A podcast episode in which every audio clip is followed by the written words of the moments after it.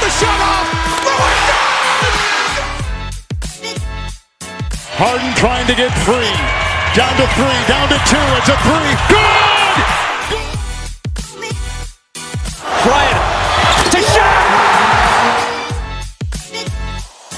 And that'll do it. It's over. The Golden State Warriors return to a familiar place. They're on top of the NBA world.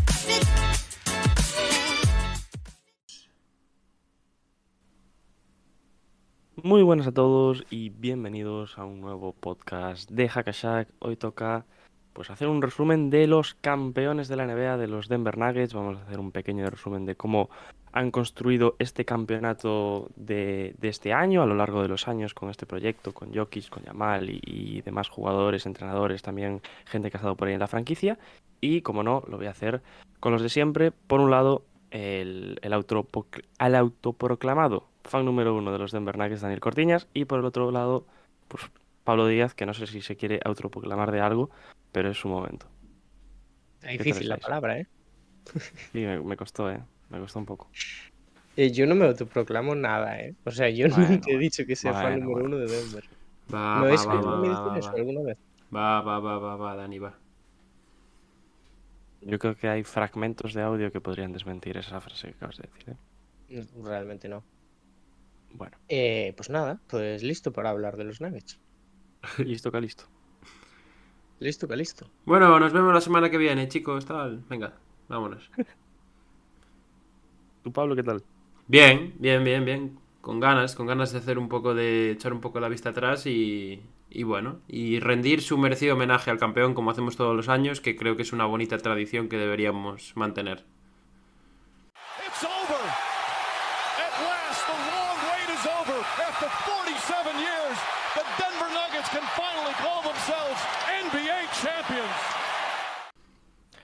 Pues lo dicho, vamos a hablar de cómo se ha construido todo este proyecto, cómo los Nuggets han, han ganado el campeonato y a empezar por el principio, ¿no, Dani?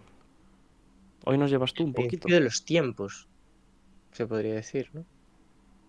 Mm, No nos vamos a remontar 46 temporadas atrás, ¿no? Pues sería pasarse un poco igual.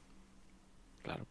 Pero, pero podemos empezar por, por cuando Tim Connelly se hace con el puesto de GM de los Nuggets, ¿no? Que es ahí donde se podría decir que empieza todo, aunque nos tenemos que ir pues casi 10 años atrás. Sí, sí. Tim Connelly, por cierto, que ahora está en Minnesota, ¿no? Como, como GM. Sí, sí. Bueno, a ver, eh, punto de fractura importante en esta cronología, ¿no? Tim Connelly que, que, bueno, que toma bastantes decisiones acertadas y que todavía se mantienen hoy en día, ya sea entrenador, Michael Malone, ya sea jugadores eh, drafteados como Jokic, como Yamal y demás. Pero empezamos por el principio, ¿no? Cuéntanos, ¿qué es lo primero que hace, que hace Connelly? Eh, pues bueno, básicamente a partir de su nombramiento como presidente de operaciones y general manager, ahí yo creo que el, uno de los movimientos más reconocidos de la historia al año siguiente, que eh, el otro día ya lo, esto sí que lo proclamábamos, ¿no? En el podcast como la mejor elección de la historia del draft, se podría decir. With the 41st pick in the 2014 NBA Draft, the Denver Nuggets select Nikola Jokic from Sombor, Serbia. Yo creo que, yo creo que esto ya no se puede ni catalogar como, como robo, ¿eh? Esto ya es no, no. un puesto superior. Es, claro, visión o no sé, Ujú. no sé cómo decirlo. Pues selecciona a Jokic en, en segunda ronda, pick 41, año 2014, y a partir de ahí ya esto es historia. Ujú. Yo estuve leyendo por ahí que además ese, bueno, esa elección de Jokic, eh, Jokic y su, y su equipo de trabajo estaban dudando de si, de si mantenerse en el draft, de si volver a, Europa y quizás apostar por el draft en el año siguiente, pero son los Nuggets, es Tim Connelly el que le dice, el que le promete que si llega libre a ese pique número 41, que lo seleccionarían y por ello yo, yo creo que es una de las eh, piezas clave para que Jokic se terminase quedando en el draft y finalmente lo escogiesen, claro. Y todo lo que se produjo después del tema del anuncio, de cómo salió en ese draft Jokic, que no deja ser anecdótico y, y gracioso, como no. Eh, por cierto, no sé si sabéis a quién sustituye Tim Connelly cuando entran los Denver Nuggets. Sí. No, no. Intenta adivinarlo. ¿tú sabes, Diego? Es, es top, ¿eh? A ver, sí, Es es, un nombre conocido, gerencia. sí, un nombre conocido, sí. A ver, tiene que ser algo mayor, ¿no? Entiendo. Bueno. no, También podemos decir no sé. que eh, a pesar de todo el peso que tenía en sus espaldas, ¿no? Detrás de esa persona, mm, bastante bien sol- solventado, ¿no? Lo supera incluso. No, sí, no, no estuvo mal, no estuvo mal. Sorprenderme, no se me ocurre a nadie. Pues eh, sustituye al que ya había sido eh, ejecutivo del año por aquel entonces, en 2013, que es Masai Ujiri, que es, bueno, otro nombre que en los últimos años ha ganado protagonismo, merecidamente, lógicamente, pero, pero bueno, no deja de ser llamativo. De hecho, soy ¿Verdad bastante que- Bobby que, que lo leí antes, ¿eh? Soy bastante Ah, bien, está bien eso, Diego, está bien. Es verdad que mm, probablemente no le ha ido mal a ninguno de los dos, ¿no? O sea que tampoco, tampoco es una mala decisión por parte de Masai. Hombre, yo creo que cobrar, cobran todos, ¿no? Entonces, muy mal no les ha ido. Deportivamente luego ya Pero, cambian pero aparte de eso, Claro, claro. Bueno, y además de Jokic esa temporada también llega otra figura clave al equipo, ¿no? Es Michael Malone, sí, sí. que Que- también llega en ese sí. año 2015 Ujú. y bueno, que empieza a hacer ya sus pinitos en la franquicia con Jokic. Jokic, por cierto, que esa temporada, que lo vi antes, termina tercero en el- la carrera por el Rookie del Año, promediando 10 puntos, 7 rebotes, eh, algo más de dos asistencias y superando el 50% de tiros de campo. Ah, pues Algo más de fíjate, dos asistencias, ¿eh? O fíjate sea, que yo no, no lo ubicaba de tercero en la carrera del rookie del año, a Jokic, ¿eh? no, no. Porque, o No, sea, estamos, Yo me sorprendí. estamos hablando en 2015, 2015, ¿no? O sea, la 14-15. Ujú. Y, Sí. y ese año, ¿quién gana el rookie del año? No, la 14-15. Sí, porque lo eligen en el 14. Y yo quise drafteado en el 14. No, es la 15-16, creo. Ah, porque claro, es verdad, pasa un año antes en, Sí. en Europa, en Europa. Mal, mal documentados estamos, ¿eh? Eh, legal, sí, sí, sí, sí, sí. Eh, eso os iba a preguntar, ¿quién, ¿quién gana el rookie del año en la 15-16? Ben Simmons, puede ser. No, Carl Anthony Towns. Ah, Ah. amigo, amigo. Y son Carl Anthony Este, la Towns. Kristaps Porzingis, Nikola Ah, amigo. Ostras, eh. Pero bueno, Ostras, un, un Jokic que supera nombres como el de Devin Booker, por ejemplo. Sí, sí, sí. Y a muchos otros seguro que a día de hoy serán jugadores considerables. Pero no, fíjate Ese que draft no... también es el de, el de D'Angelo, ¿no? Creo. Sí, de... De Jalen Brown también. De Moody, compañero de Jokic en su equipo. Ujú. No, no, no lo sabía, no lo sabía yo esto. Pues sí. A mí me sorprendió cuando leí el dato, ¿eh? No, no pensé que los primeros pasos de Jokic fuesen tan... Bueno, a ver, quedar tercero ya es un gran logro para un rookie. Tan, tan buenos. Ujú. Estamos hablando de Malone, ¿no? Sí. de, de su llegada a, a Denver en ese año 2015. mm, primeros años complicados, obviamente, en la franquicia. Todavía estaba un poco en, en construcción. Tenía una mezcla de jugadores más veteranos, jugadores eh, jóvenes, como podían ser Jokic, como podía ser el propio Moody que acabamos de comentar. Y no llegan a esos playoffs eh, y quedan en los puestos bajos de, de su conferencia y de, en general de toda la NBA, ¿no? Sí. Es ahí donde igual Malone empieza a pasar, bueno, un poco desapercibido, ¿no? Porque son unos años en los que él no destaca mucho porque tampoco puede hacer demasiado, ¿no? Como equipo. Y que lo ha arrastrado hasta el día de hoy también, a nivel popular, ¿eh? Me refiero. Sí, bueno, son al fin y al cabo también yo creo que son años eh, importantes para un entrenador. Sí, sí. Años donde, donde no compites, años donde también llegas a un nuevo proyecto que está pues dando pequeños pasos en, en construcción y desarrollando jugadores como puede ser el propio Jokic o como también teniendo mano en selecciones de draft como es una importante que es en el año 2016. With the seventh pick in the 2016 NBA Draft, the Denver Nuggets select Jamal Murray from Kitchener, Canada, and the University of Kentucky. otra de las grandes decisiones, ¿no? Jamal. Murray, pick 7, año 2016, lo decía Diego. Correcto. Bueno, además estaba la- leyendo antes que los Nuggets no tenían nada claro que les pudiese llegar eh, Jamal Murray, porque tenían a Minnesota y creo que al New Orleans delante. Y ellos terminan cogiendo a Chris Dunn y no recuerdo quién es el otro jugador que termina pasando por delante de Denver para llevarse a Jamal Murray, que eh, a día de hoy es claramente mejor que los otros dos.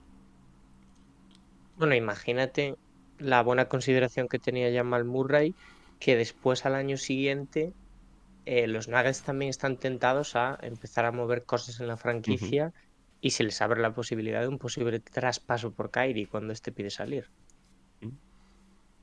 Sí, sí. Le habían ofrecido a Malone traspasarlo por, por jugadores veteranos, ¿no? Más Esto, asentados en la liga. O sea, esto probablemente, no lo sé, pero sea el mayor what if de la historia de los Nuggets, ¿no? Si llegan a traspasar a cualquier Si cosa. llegan a traspasar de por que Kyrie, con- yo ya te digo lo que pasa. El proyecto está acabado. Qué ventajista por tu parte, Álvarez. Vale, vale. Muy ventajista, ¿eh? Esto acaba de ser histórico. O sea, aquí se- eh, la cuestión no es criticar a Kyrie, no va, vale.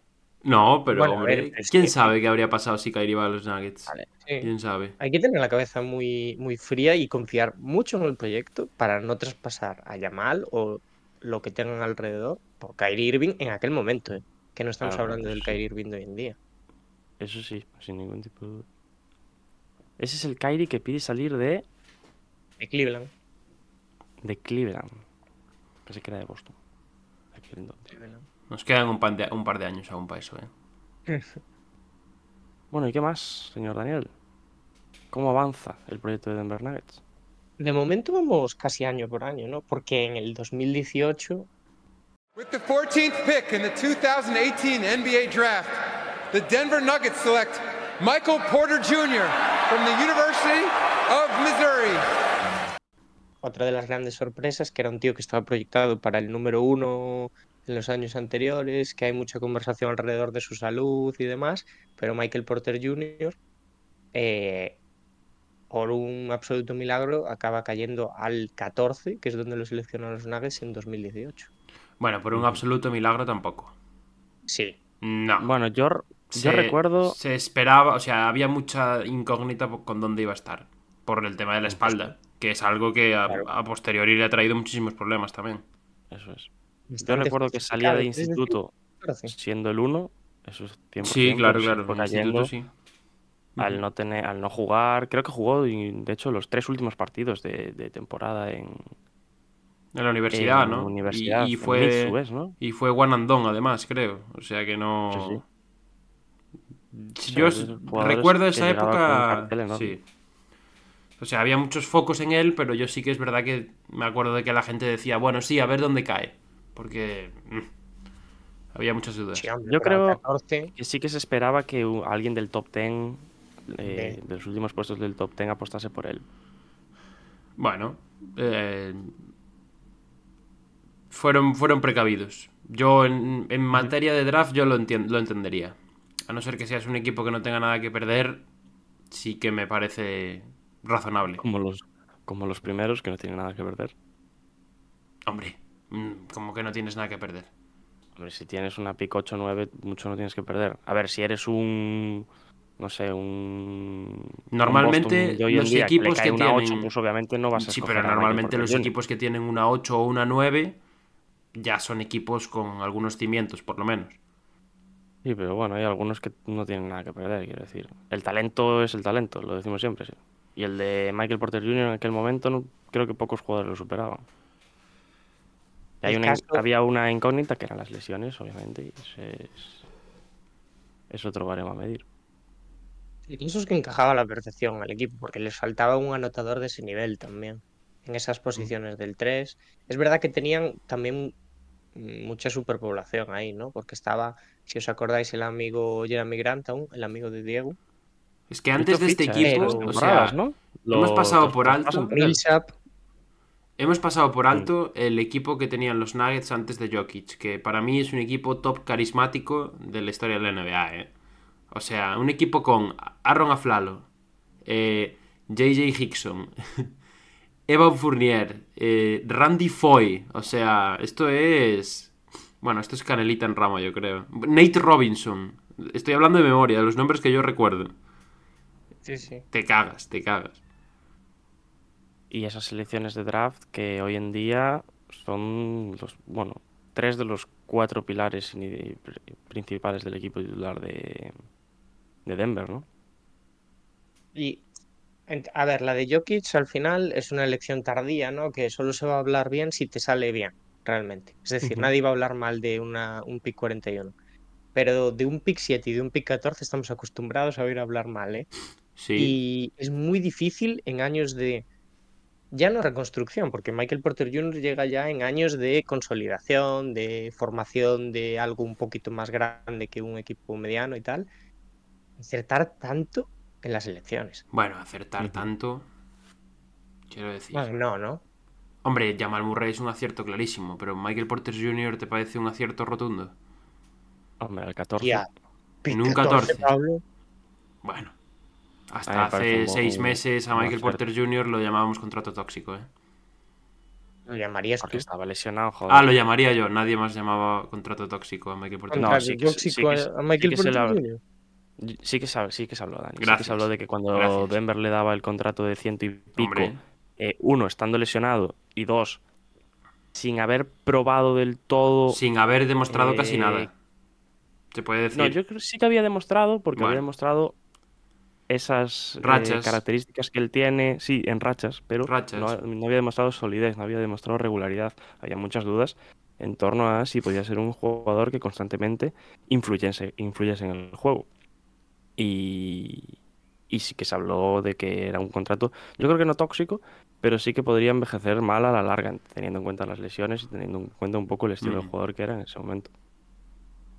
No sé, que hay que discutir realmente de si fue un éxito una elección 14 de un No, jugador. no, yo creo que no, yo ya lo dije. Yo creo que es un, un acierto en el 14 llevarse a un jugador así. Además, de la, de la forma en la que apuestas por él, de lo que podía llegar a ser, de lo que no. A mí me parece un gran acierto y más, obviamente, cuando ganas el anillo y Michael Porter Jr. es un jugador principal, no puedes decir que es un error. Principal. Hombre, a ver, Me. Pablo. Sí, Pues es que tú vienes a contradecir todo. hoy. No, no vengo a contradecir, pero hombre, tampoco no- yo creo que tampoco nos podemos dejar llevar por la euforia del anillo ahora. Y yo, No es ninguna euforia, pero no Diría- diría que- titular de los cinco titulares, el menos importante es Michael Porter Jr. para mí. Y no sigue siendo el principal. No. A ver, para mí los principales son los siete jugadores que han jugado. eh, Sí, los más minutos. Mm, Eso no es principal, eso es lit- literalmente todos los que juegan. ¿Sabes? Yo creo No. que yo creo que principales no, son dos o tres. Es principal. No estoy de acuerdo. O sea, Mm. Vale, yo estaba utilizando principal igual como, eh, no sé, ponerle otro, otra palabra, pero me refiero, ha tenido importancia, gran importancia en este anillo. No la importancia de Jokic, no la importancia de Yamal, pero ha tenido una importancia importante. Ha tenido, ha sido un jugador. ha tenido importancia importante, ¿no? Bueno, sí. O sea, para mí ha sido un jugador muy importante en estos playoffs. para- Bueno, sí, sí, para pues cuestión de cuestión de gustos. eh. Yo, O sea- yo- yo tampoco quiero meterle aquí el palo de gratis, pero Que sin él no- podrían haber ganado. Sí. Hater de Michael Porter Jr. Exacto, exacto. Ahí está, otra etiquetita que me llevo. No, no, o sea, no me parece un mal jugador, creo que tiene eso, tiene buenas condiciones, pero no, tampoco me, me subo tanto al carro de ponerlo como un jugador crucial para el anillo o como un jugador crucial, muy ¿no? importante. Para mí no ha tenido tanta importancia y de hecho creo que podíamos haber visto una versión mucho mejor de él de la que le hemos visto. En general. Puede ser. A mí me ha gustado. Bueno, y hablando de esa temporada en la que llega-. ¿Qué dice? ¿Qué dice Dani? Juez en las finales de conferencia. Bueno, no, les debes, debe escocer, en Denver, que están de celebración en la ciudad y se acuerdan de los Lakers. Soltadme el brazo, malón. Suéltame el brazo, por favor. Venga, Pablo, va, Pablo. Soltarme el brazo, venga. Ganasteis el anillo, de celebrarlo, olvidaros de los Lakers, por favor. Uf, hater de Denver. No, no, no, pero ostras, es un poco cansino ya. Se puede decir que le ha dolido este anillo. de Que no. Bueno, Sí, sí, a No, partir de. No, aplaudiré, seré un, un- Seré un corderito más como vosotros y diré que todo está genial en Denver y ya está. El Uh, anillo ganado y ya está. Ah, claro, porque en Denver tienen que preocuparse un montón de las cosas. Hombre, no, pero hay que poner un poco de contexto y yo creo que no hay que dejarse de llevar tanto por la euforia. Y Michael Porter Jr., para Eh, mí. No hay ninguna euforia. pa- hombre, Para ti es ¿cómo un no? error al 14, Michael No Porter es un Jr.? error, pero no me parece tampoco que se le pueda pintar como un acierto de 10 de decir, ostras, este tío ha cambiado a la franquicia. No me lo No, parece. cabrón, pero ¿Qué quiero decir, es, o sea, es acertado. O sea, es acertar o no Pero una- un acierto me acertado. parece un acierto estándar. Vale, pero has No. Bueno, Pero pues no no. es un acierto estándar. Un pick 14, pick de Sí. lotería, ¿Y qué te has llevado en un pick Sacar- 14? sacar un titular indiscutible, pa, es un acierto, es un éxito. ya, un titular indiscutible sí, pero un titular indiscutible también es Caldwell Pope. Y no salió en un 14. Ya. Quiero decir, Pero es que hubiese sido un éxito si hubiese salido un 14. ¿Entiendes lo que te digo? no me parece un éxito. Me parece un pick A mí correcto. un éxito como tal tampoco. Me parece un pick correcto. Me parece un sí, acierto. un buen jugador, pues, un anotador, bastante irregular. Sí. Hay que tener una cosa también clara. Has salido hace 5 años. Este chaval tiene Sí, sí, 24. Hombre, Cinco. No tiene más. y en Quiero decir, 24 está igual que cuando tenía 19. tiene una proyección larga por delante y puede Sí, crecer sí, como sí. tres jugador. años ya veremos Y- a y- Pablo subir fotos de Michael Porter. ¿En, ¿En cuánto? ¿En cuánto? En tres. En tres. En tres años, cuando sea tres veces MVP, ¿no? Ya. Iba a decir antes, esa temporada en la que llega eh, Michael Porter Jr., la 2018-2019, es la primera vez que los Denver Nuggets se clasifican a unos playoffs bajo este mandato de Malone, con Jokic. En la era. Connelly también, ¿eh? Desde que llega, desde 2013 es el primer año en playoff. Gracias a Michael Porter Jr., imagino. perdón, perdón, ya está. Ya termino, acabo con la propaganda ya. Pues nada, después, eh, año clave el de 2020, finales de conferencia. Y para casita, ¿no? ¿Contra quién? Ahora sí, puedes sacar pecho. No pienso sacar pecho por esto. ¿No? Bueno, no se dice entonces contra quién. Bueno, y para casita sí, pero es año importante ese también. Hombre, es la primera final de conferencia, creo, ¿no? De la franquicia. Ostras, Sí, sí. Después No. de.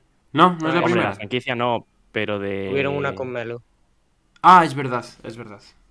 Es cierto. De es este proyecto sí, joder. Bueno, Diego, yo podría sacar pecho. ¿Tú también no quieres sacar pecho de cuando los eliminaron los, los Blazers en No, siete no, partidos, de gracias. aquellas y tal? No, No me hace falta, no me hace falta. Porque vosotros, vosotros ese año que lo eliminasteis ganasteis, nosotros no. Entonces, Ya, bueno, da igual, da igual. No, pero hombre, es un. Yo creo que ese año sí que es un punto importante que cambia bastante el. La. El. No sé cómo definirlo. el- La, la dirección de la franquicia, quizás, ¿no? Porque sí que es cierto que eh, la temporada anterior la habían terminado con vi- 54 victorias, que. que bueno, fue eh, segundos de la conferencia y era un golpe, yo creo, de efecto pero realmente la que hace un golpe de efecto de verdad es esta temporada. O sea, llegando a la burbuja, con las condiciones que sabemos que tuvo la burbuja, que fueron complicadísimas, eliminando, remontando un 3-1 No, no, no. no. en primera ronda Utah era- Jazz y en segunda Mouse la burbuja, ¿eh? A mí no me, lo, a mí no me la clavas, ¿eh? eh, remontaron un 3-1, pero no, no, no, no solo un 3-1, remontaron un 3-1 en primera ronda y otro en segunda contra los Clippers. Que era el primer año del proyecto y en el que supuestamente eran favoritos para el anillo y todo estaba encaminado a esa final de conferencia entre los dos equipos de Los Ángeles. Y al final, pues bueno, nos queda esa imagen histórica entre precisamente Jamal Murray y Donovan Mitchell, que la primera ronda que hacen yo creo que puede ser la mejor primera ronda de playoff de la historia de la NBA, fácilmente. Y, y luego, pues eso, se cargan a- al, al principal favorito para llegar a las finales y para el anillo, me atrevería a decir. Un Yamal loco, ¿eh? Bueno, Sí, lo sí, que ha hecho en playoffs en general a lo largo de su carrera es, es importante. ¿eh? Es un tío que Y se luego, crece en bueno, estos momentos. Contra los Lakers nos deja probablemente una de las jugadas más eh, compartidas en redes a lo largo de estos años de la historia, ¿no? Contra LeBron. Ese girito en el aire. Ya ves. Sí, sí, sí. Y a una mano, ¿no? Termina. Sí, sí. Pero bueno, luego llegan momentos complicados, ¿no? En los años Bueno. siguientes. Eh, después de quedar eliminados, los, los Nuggets eh, intentan reforzar el equipo. Y en marzo de 2021, intentando ir a por un segundo push eh, por finales al año siguiente, pues hacen el traspaso por Gordon. The Orlando Magic fire sale continues. They're reportedly sending Aaron Gordon to the Nuggets in exchange for Gary Harris, RJ Hampton, and a first round pick. que a ver ahora el adjetivo si nos parece mal, pero eh, yo creo que lo podemos catalogar ya un poco de robo, no. A estas alturas. Aci- acierto De acuerdo, siempre, de acuerdo. Esto- Estoy de esto acuerdo. es un ¿No? Os comento el traspaso, ¿eh? Gary. Harris, RJ Hampton y una primera ronda de 2025, que ya veremos quién es, ¿no? Porque después igual pues las cosas cambian, pero mm, parece poco por Aaron Gordon ahora mismo. Y Gary Clark, ¿no? También llegaba en el paquete. Histórica, histórica esta. Ah, bueno, Disney y Gary Clark, es verdad. Es histórica esta. Sí, sí, sí, sí, sí. ¿Esta cómo la categorizarías, Pablo? Bien, bien. Esta es. ¿Esta es eh, éxito rotundo o no es Esta es un rotundo? éxito totalmente rotundo. Ahora que ya te- tiene mi veredicto, podemos continuar, yo creo, ¿no? Entonces, Pablo ahora es Belover de Aaron Gordon. Bastante, la verdad que bastante. Hater de Michael Porter Jr. Eh, exacto. y Laura Aaron Gordon. Ahí está, ahí está. Bueno, eh, hay que decir que eh, en esta temporada, si no me equivoco, es la primera, el primer MVP de Jokic también. Sí. Pero bueno, o sea, eso decía Diego, que la cosa no pintaba bien, porque un mes después de hacer este traspaso, que en teoría les daba un poquito más de energías para ir a por unas segundas finales consecutivas, pues en abril, Jamal Murray Bill. se rompe el cruzado. And Murray's down and hurt. Oh my goodness. Oh no. Que bueno, se pierde esos playoffs y la temporada siguiente al completo. Sí, y, y parte de esta también, se podría decir. Una pregunta, que estoy intentando hacer memoria y no, me, no, no termino de, de situar si esto sucedió o no sucedió. Dispara. Este, el traspaso de, A- de Aaron Gordon puede ser que lo viviésemos eh, en una terraza bebiendo cervezas. Puede ser. Correcto. Es verdad, ¿no? O sea, este... En Es que- marzo de 2021. Exacto. O sea que yo estoy, es que estoy confundiendo un poco los años. Pero sí, ¿verdad? Esto fue ya el año que nosotros estábamos allí flipando entre cerveza y cerveza. el de Busevich. El año de fue el año en el que El año de Lauri también. Se puso en venta. El año de Lauri. Estuvo guapo ese deadline, ¿eh? Uf. Sí. No estuvo mal, no estuvo mal. A ver, lo vivimos de una forma diferente ese deadline también. Para el año que viene podríamos eh, planificar un directo tomando cervezas, ¿no? Directo en la terraza de un bar reaccionando al... Al deadline tomando cervezas, sí. Buscamos Sí, algún bar que quiera, que quiera patrocinar, La que nos pague. Oh, que pague, ¿no? que el bar patrocine, bueno, que nos deje las cervezas gratis. Yo con eso me, me conformo. Buena idea, eh, Pero Pablo, tampoco bien. se pueden beber mucho, ¿eh? Que después empezamos a catalogar de éxitos las cosas. Sí, digo yo. Digo yo. Uh, palito, eh, Dani. ¿Palito a quién? ¿A sí mismo? En general, lo ha soltado en general, yo creo. En general. Palo Mm. en general. Palo, palo, palo. Bueno, hablamos de la lesión de Yamal, pero también se le suma el Michael Porter Jr., ¿no? En la temporada siguiente, que se la pierden los dos. Sí. Y Mm. tampoco llegan a playoffs, que os recordáis que estuvimos el año pasado de que sí, que no, que sí, que no, que sí que llegan, luego que no, sí. y al final, venga, Ujú. casi se echan los dos todo el verano lesionados, tú. Sí, nos los perdemos dos años. Eh, y, y yo no sé la sensación que tenéis vosotros, pero parecía, o sea, no, no era una sensación a largo plazo, pero daba la sensación de que no iban a volver a jugar, ¿no? Era como, bueno, estos tíos acaban de desaparecer del panorama NBA de repente, ¿ahora qué? Hombre, yo creo recordar que hablábamos de que sí que daba la sensación que uno de ellos podía llegar a esos playoffs de la temporada pasada, pero que el Es otro que todo- había todas las dudas. No recuerdo quién era cuál ahora mismo. Michael Porter Jr. Eh, todos los meses se decía, cuidado que para playoffs llegan, ¿eh? Sí, es Cuidado verdad. está, Era está calentando ya. Y el pobre Jamal Murray cuando se lesionó eh, la primera vez no podía ni, ni, ni subir las escaleras. Con Jamal Murray pasó un poco lo mismo, ¿eh? Cuando volvió.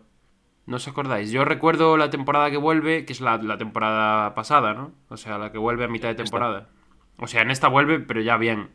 Pero quiere decir que la temporada pasada, en enero ya es como, ya es como, cuidado Jamal Murray. Cuidado, ¿eh?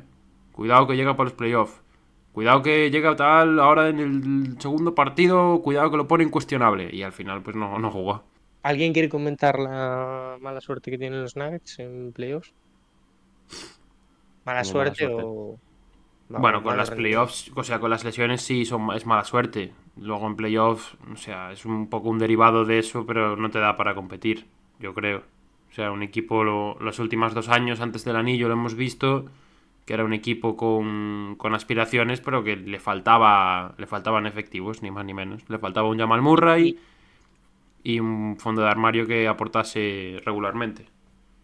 Aún con los que tenía tampoco estaban al nivel de este año, ¿no? Porque Aaron Gordon, lo decíamos la temporada pasada, está dando pasos hacia algo súper interesante. La relación con Jokic parece que va por buen camino, pero ni de broma era lo que ha sido este año. Pero mala suerte, ¿en qué te refieres? No, no, digo, dije mala suerte o, o que les fue mal en los playoffs directamente. Ah, sí. Hoy está Bueno, el año pasado también, por ejemplo, caen en- contra el campeón. Exacto. Mm. Caen contra, contra los Warriors.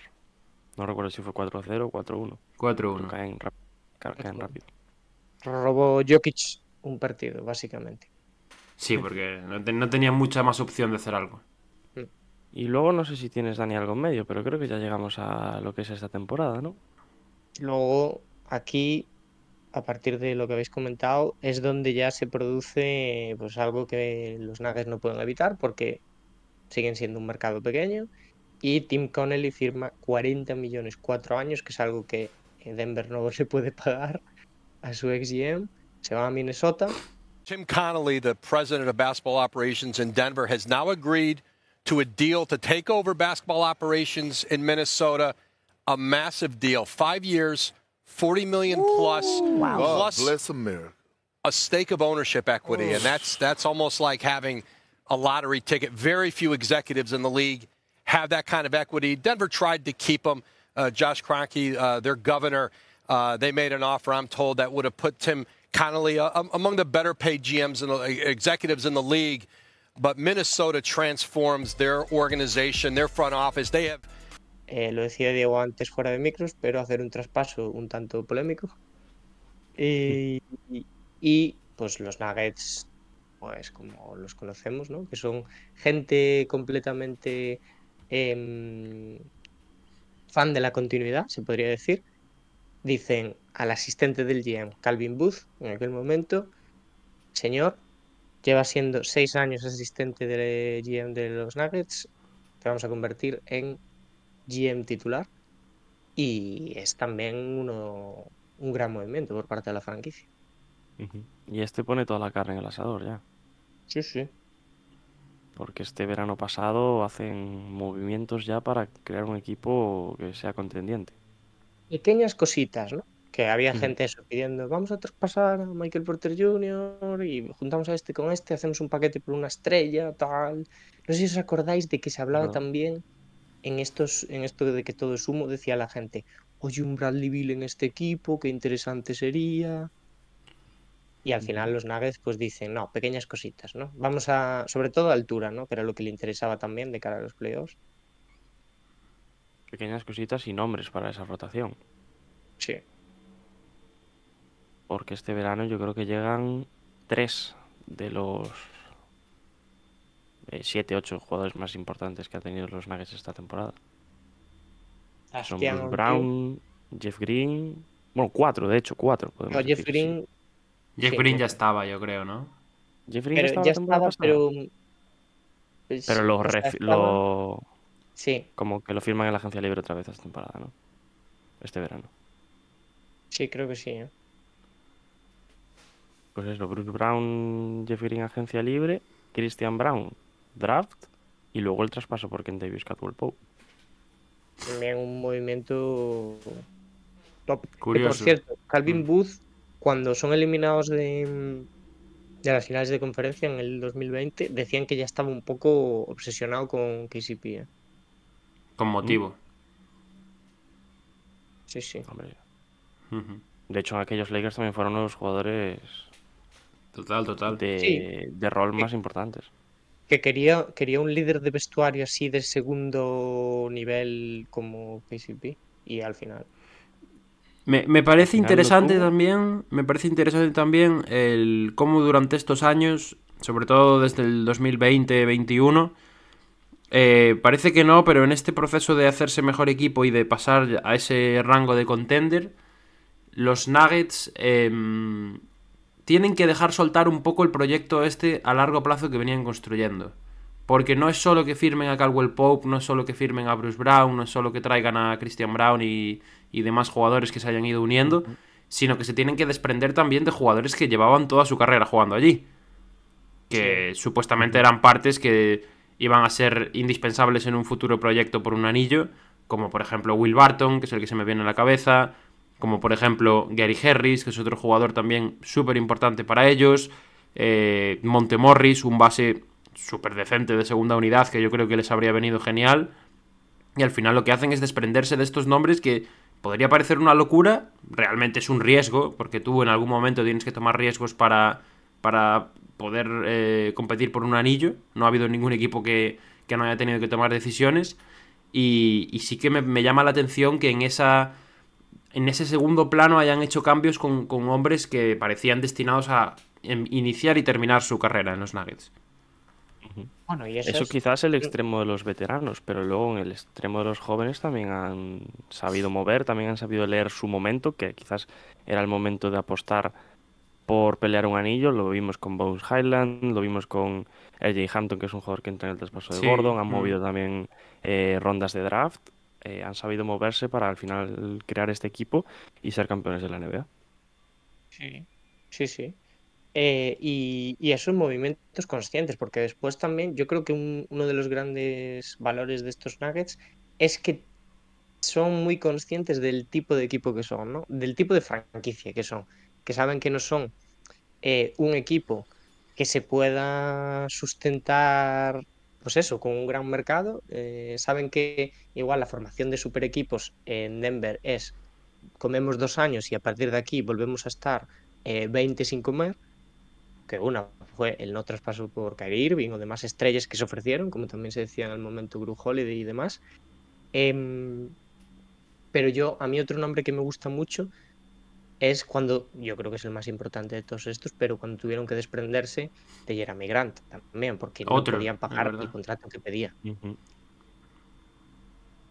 A Grant que habían traspasado por él y que tampoco pasó muchas temporadas en Denver, ¿no? Dos o tres. Pero cuando estaba en Denver, yo creo que era también uno de los más infravalorados, ¿eh? Sí, sí. Se habla muy bien de, de Jeremy Grant en Denver. Bueno, allí es un poco donde se construye. Se construye un poco el nombre él, yo creo. Uh -huh. Sí. Igual se lo construye demasiado, ¿no? También para lo que es, pero bueno, eso ya es otro tema. Hombre, para el rol que, él, que, él cree que debería tener, seguro que no. Claro, claro. Pues no le fue muy bien este año para tener ese rol, ¿eh? Él lo digo yo. De, de, primera opción, bien, ¿no, Diego? Buenísimo. bueno, ese game winner ilegal, ¿qué? Ah, Dani. No me Highlight de la temporada, no pasa nada. Eh, Claramente, duró bueno, un mes. Jeremy Grant no vamos, no vamos a hacer sangre. Eh, ahora, si queréis, no sé si queréis comentar algo de la temporada regular, pero realmente los Nuggets eh, pues son en el oeste, menos al final que tienen unos cuantos baches, que es yo creo lo que le cuesta a favor de Embiid eh, el MVP a Jokic, ¿no? Porque el equipo es verdad que pierde unos cuantos partidos seguidos y tal, son un rodillo. Sí, se dejan llevar un poco al final. Sí, además han sido un rodillo en el oeste, pero siempre hemos tenido esa sensación de que... En comparación, sí de que había otros equipos por detrás que en playoffs podían dar la. Bueno, podían ser algo más favoritos, por así decirlo. El eterno debate, ¿no? De regular season. Pero bueno, lo, lo que dice, lo que remarca siempre aquí Pablo, por ejemplo, eh, la importancia de la temporada regular, ¿no, Pablo? Hombre, ya sabéis que yo soy soldado fiel de esa, de esa línea de pensamiento. línea de pensamiento como si fuese una filosofía, ¿eh? Es una filosofía, es un estilo de vida. Hay un estilo de vida. Eh, embrace temporada regular. Siempre lo digo.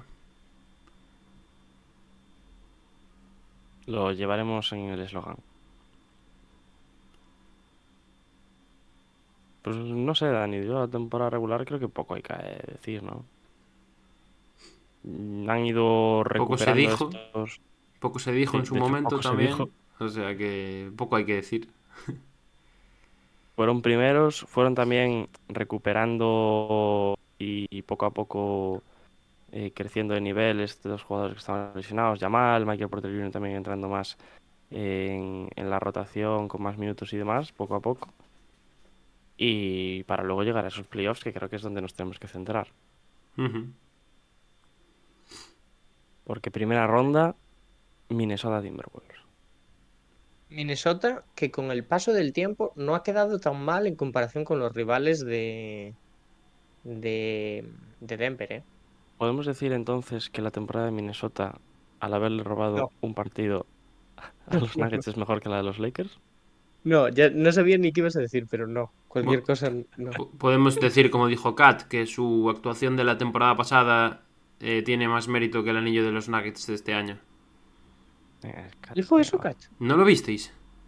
En el Yo vi podcast el de... lo de que, en el ser podcast de Patrick retire va a Beverly- ser recordado. No, no, no, no, no es eso. En el podcast de Patrick Beverly dijo que eh, su. O sea, que ellos pasasen del play-in y jugasen una primera ronda contra Memphis el año pasado tuvo más valor o tuvo más importancia que el anillo de Denver de este año. Esto lo dijo él, ¿eh? literalmente.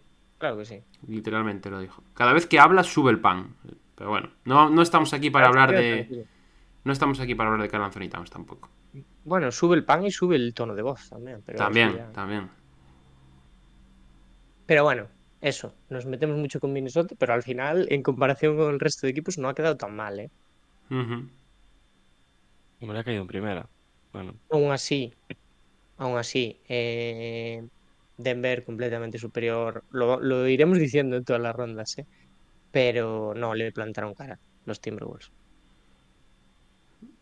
pocos equipos. le plan- Pocos equipos y en pocos partidos le han plantado cara a los Nuggets. Bueno, es que el tema récord ya es- es impresionante. Ujú. 16-4 en estos playoffs.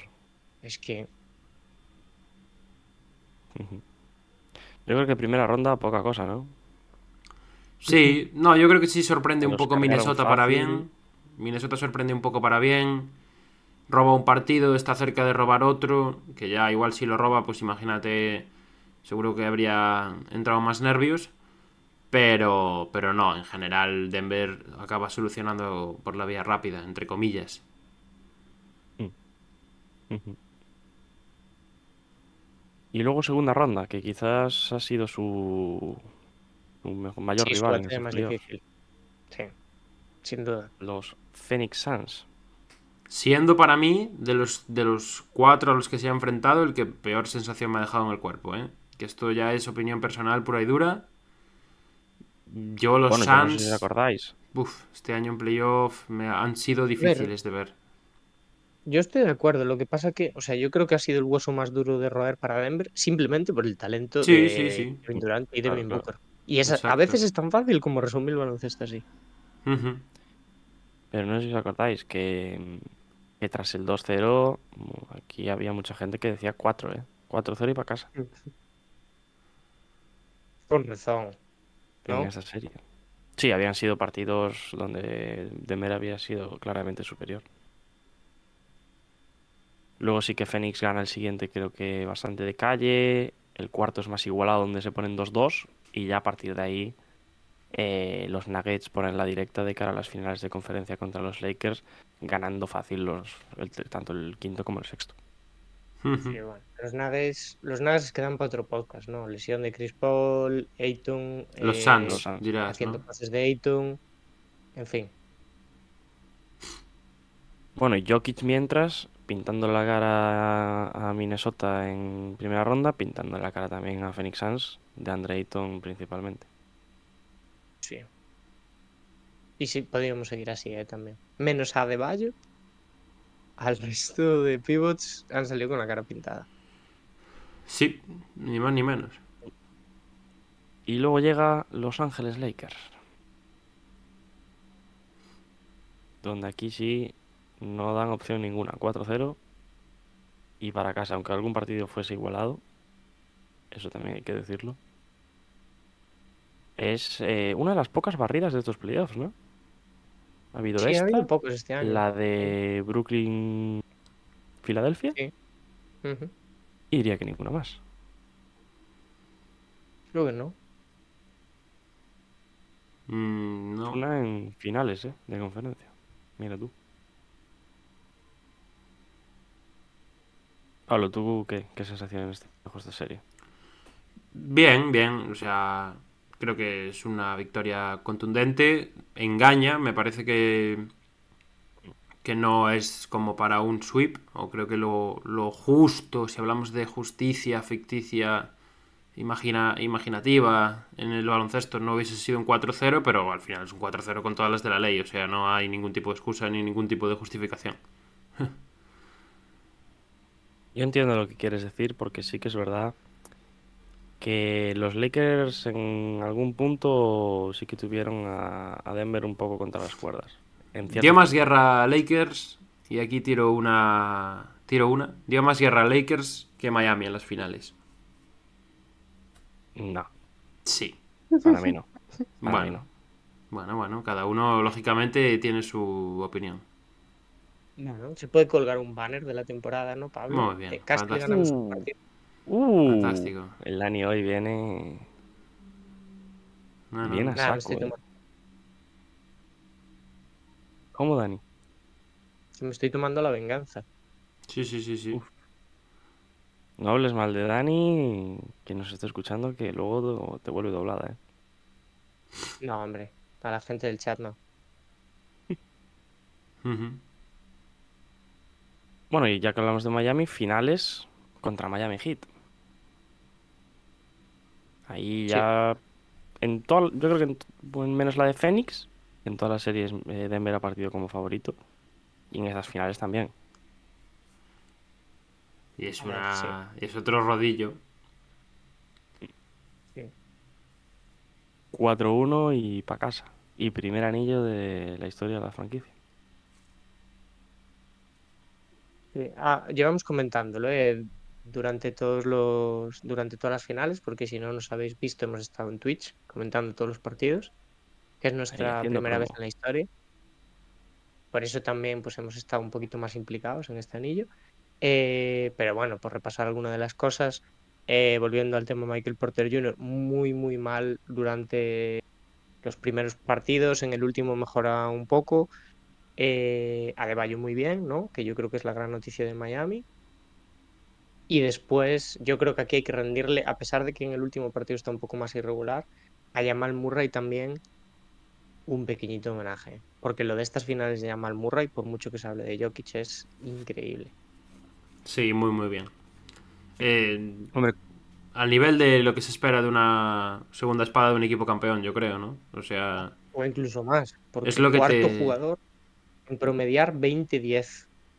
Sí, sí, sí, yo creo que son números de una primera espada. Pero lo que pasa es que tiene a Jokic delante. No, no, Mm. total. Son números de una primera espada si tienes a otro parecido cerca, yo creo. En unas finales, ¿eh? Hablo de unas finales. Hombre, A ver, sí, es un- claro, es yo creo que 20 puntos, 10 asistencias, ¿eh? Sí, sí, pero quiero decir, solo con eso, difícil.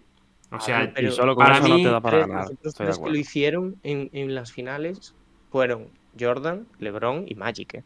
ya, pero ¿a qué nivel lo hicieron ellos? Ellos igual lo hicieron igual más de 25 puntos. Exacto, a eso me refiero. Bueno, A eso me refiero. pero también porque está Jokic, no, imagino que va a Sí, sí, Claro, sí, claro. totalmente. Por eso lo digo, ¿eh? que yo creo que él hace su trabajo lo hace a la perfección y, y sobre sí, todo 10. me gusta mucho el, el tema de las 10 asistencias porque es un Claro. es una faceta que no habíamos visto tanto de Yamal, yo creo que nunca en su carrera y que en estas finales también teniendo en cuenta que le estaba costando entrar en calor en el tiro y viendo también lo que le pedía en el equipo y lo que le ofrecía la defensa de los Heat se adapta bien a lo, a lo que le pide la serie y es parte crucial de que se acaben llevando el anillo al final. De hecho, eh, se habla de que son uno de los mejores dúos, estadísticamente hablando, en finales de, vamos, de la historia. Sí, y yo no me cabe duda. Y luego, a ver, no solo Yamal, pero también hay otros jugadores que el propio KCP que hemos hablado antes, el banquillo yo creo que también ha sido fundamental, Bruce Brown, Christian Brown, Jeff Green, si alguien quiere sumar a DeAndre Jordan que lo sume, yo lo quiero sumar, yo lo sumo. pero al fin y al cabo han sido un equipo muy completo. Sí. Muy, muy completo. Mm, Dominación absoluta. Si fuese otra franquicia más histórica o más popular, yo creo que se sacaría más a, a menudo el tema de cómo han ganado, que para mí es la clave de todo. Pero como es Denver, pues bueno, han ganado y ya está, ¿no? Pero la realidad es que serie tras serie han sido favoritos, dominadores, no les ha podido la presión en ningún momento y, y ya es un- estamos viendo que además no es algo que haya salido de un año para otro, sino que es un proyecto que ya venía preparado de antes y que este año simplemente pues se han dado las circunstancias, que muchas veces se tienen que dar las circunstancias también, o sea, para ganar un anillo mm, va más allá de ser el mejor o, o no ser Sí, el sí. mejor. O sea, tú... Ventanas, suerte. Sí, sí, hay un montón de factores que influyen y este año pues Denver ha tenido todo o casi todo a su favor y ahí los tenemos. Sí. Pero a mí me sorprende un montón que no se hable más, ¿no? Porque realmente quiero decir, no es el anillo número 15 de los Nuggets, es el, el único que han ganado. Es decir, o sea, estamos sumando a la lista de campeones NBA un equipo más. A mí eso me parece increíble. Sí, hombre, hombre. Y cuantos ver, más pero- mejor. Yo creo que influye el tema de que, lo que decíamos antes, ¿no? Que es un mercado pequeño, que no vende tanto. pero, pero yo lo entiendo, eh, lo entiendo a nivel mediático y tal, pero en, en redes, o sea, ¿a quién le, le cae mal Denver? Hombre, pero yo creo que sea... Yo he visto bastantes cosas en redes, quiero decir. No sé. Bueno, porque han ganado, pero, o sea, ¿no? Has, has visto cosas porque han ido avanzando a rondas, pero realmente yo es- que- creo que es verdad, ¿eh? O sea, que no, no ha tenido la repercusión que tienen otros anillos. Y este, de los últimos años, o sea, yo no he visto un anillo que haya sido eh, tal barrida como la que ha pegado Denver. Yo creo que eh, re- realmente es por tema mediático, ¿eh? En plan, Puede creo ser. que con Jokic sigue habiendo reticencias, sobre todo en, Uy, en Estados Unidos. Eso es una. Muchísimas, un punto hombre. fundamental. Eh, Denver como franquicia creo que tampoco es una franquicia muy llamativa. Yo creo que se unen ese, ese tipo de cosas. Que es que lo veíamos durante las finales. Hablaba más de otros temas que de las propias finales y han sido una de las finales más vistas en los últimos años. A ver, el listón estaba abajo, ¿no? Pero Hombre, sí. sí. Eso- a ver eso ahora, sí. ¿no? A ver ahora. Yo creo que es peligroso lo de empezar a dar herederos, ¿no? Como se está haciendo. De Tim Duncan, de que se viene dinastía y tal. Pero también, por otra parte, me gusta mucho la No, y es lo que hay que hacer. Yo creo que es lo que hay que hacer. Sí, O sea, tú sí... de acabar el partido y decir, vamos a por otro. Hombre, y ese es la es el siguiente nivel. O sea, tú ganas un anillo, el siguiente paso es mantenerlo y hacer una dinastía. Lógicamente, solo los más grandes de la historia pueden hacer eso, pero es lo, a lo que tienen que aspirar, yo creo. Y no es un fracaso no hacerla, quiero decir. No, no, no, claro que no, pero sí que te diferencia, te diferencia del, del resto de Sí, los sí. más grandes. Y además teniendo en cuenta la historia de Denver. Eh, un, proyecto, un equipo que gana un anillo, o sea, para mí puede perder los 10 siguientes. ¿Sabes lo que te quiero decir? Uf. Los puede perder ahora, Diego, pero cuando estemos en los 10 siguientes no los puede perder. Hombre, ya ¿Entiendes no puede llegar a digo? 10 Porque finales y perder los 10. No, también los podía perder siguientes. Y este año bien que le dimos palos. Ya veremos ¿A para el siguiente, cuando los Nuggets caigan en primera ronda, por ponerte un supuesto. A ver si lo pueden perder o no lo pueden perder. Sí, pero quiero decir, no- o sea, obviamente tienen que ganar los máximos posibles y demás. Pero dentro de un equipo que no sabe lo que es ganar, ganar un anillo tienes que tenerlo muy en cuenta.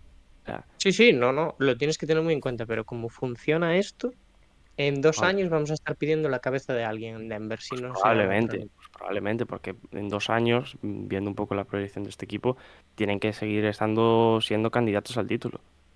Ya. Y si no funcionan las cosas, pues algo va, va a haber que cambiar. Pero yo creo que históricamente hablando, esto se tiene que recordar, este equipo de Denver se tiene que recordar, vamos, como... O sea, por lo alto tienen que ponerlo. Para mí, eh, ya digo. Veremos. Veremos, veremos. Ya tocará hablar de Denver de cara al año que viene. Por ahora que disfruten. Sí, porque aún tienen Dura poco. cosas que atar, ¿no? Lo de Sí, Bruce Brown. Y lo de disfrutar dura poco. Sí, sí. Algunos ya quieren marchar, pero. Ujú. Bueno, ayer, ayer quería quedarse. Sí, verás cuando Detroit Pistons le ofrezca 100 millones por 5 años. ¿A quién? ¿A Bruce Brown? A Bruce Brown, sí, por ejemplo. Nada, yo hablaba de Jokic. Bruce Brown no Ah, le no, quería no. a nadie el año. Jokic se quedará, pero otros otros jugadores tienen ahí cositas que, que hablar. Sí, ayer di- no sé si quién lo dijo, si dijo Malone, que a ver si lo emborrachaban y le firmaban un contrato. Malón ayer sí que iba un poco tinky winky, ¿eh? Malone, cuidado, eh. Malón Malone es un tiene pinta- acomplejado. Tiene pinta de ser fiestero, ¿eh? Va, Pablo, va. Joder, Pablo. No, no, no. Esta yo la apunté ya, ¿eh? El año que viene nos vemos ya, ya. Malón. Ya, ya, ya, ya vimos. Como os ganen el año que viene, Pablo. Bueno, seguirán, seguirá dándole vueltas al tema. En vez de disfrutar su victoria. Hombre, disfrutar no me puedes decir que no las ha. No, no, no, no, no, no, no. Hostias. Ningún- sin ningún problema. Felicidades, Malón, felicidades. Mándale un mensaje a Malón, venga, va. No, venga, Esto venga, no- Diego, esto no es el chiringuito, va. No hagas un segmento aquí ahora mío mirando a cámara. ¿Qué haces, Diego, por favor? Pablo. Continuamos, continuamos. Escaleta, No le gusta el contenido a Pablo. escaleta, escaleta. Dani, escaleta. Nada más. Eh, si queréis, no sé. No, no sé, realmente no me acuerdo qué hacíamos los, los anteriores años. Si hacíamos, creo que notas no. Va a venir pronto, esperemos, después del draft, algún episodio de notas, ¿no? Sí, habrá que hacerlas. Algo habrá. Y, Algo habrá, sí. y yo, pero bueno, no esperéis a los Nuggets menos de un 10. Yo creo, por parte de ninguno. Ujú. Bueno, Pablo igual le pone un 9.75 porque está picado. No voy a contestar esta provocación. Pues lo vamos dejando por aquí entonces. Lo vamos dejando por aquí. Este pequeño resumen sobre lo que ha sido el camino más reciente de Denver hacia el título. ¿Algo que decir para despedir? Nada, eh, felicitar a Denver, lógicamente campeón con todas las de la ley, campeón con una, repetimos, superioridad absoluta. Y, y eso, que disfrute la gente de Nuggets porque esto dura menos de lo que parece. Y a ver qué tal les va a partir de la temporada siguiente. Eh, lo mismo. Eh, no sé si hay muchos fans de los Nuggets escuchándonos, no creo, la verdad, pero por probabilidad. Eh, por probabilidad estoy diciendo. Y menos en España, ¿no? Pues Pero bueno, esperemos que sí, ¿eh? Esperemos que todos los que estéis escuchando esto seáis fans de los Nuggets, porque eso quiere decir que eh, estáis pasando un buen momento. Por lo menos deportivo, ya en vidas personales no nos metemos. Pero eh, os agradecemos mucho la escucha. Felicitamos otra vez a los Nuggets. Y, y nada, y, y que ahora ha acabado la temporada, pero que en Hack Shack seguimos. Seguimos, seguiremos. Y más la semana que viene, ya sabéis, tanto en Twitch como aquí en plataformas de podcast. Muchas gracias a todos por, por escucharnos. Cualquier cosa nos las dejáis en, en comentarios que intentaremos leeros lo antes posible. Y nada, mm, como digo siempre, muchísimas gracias y hasta la próxima.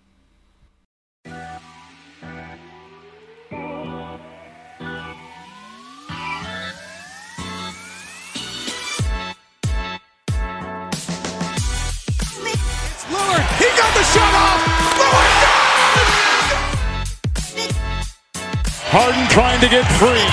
Down to three, down to two. It's a three. Good! Bryant to shot. And that'll do it. It's over. The Golden State Warriors return to a familiar place. They're on top of the NBA world.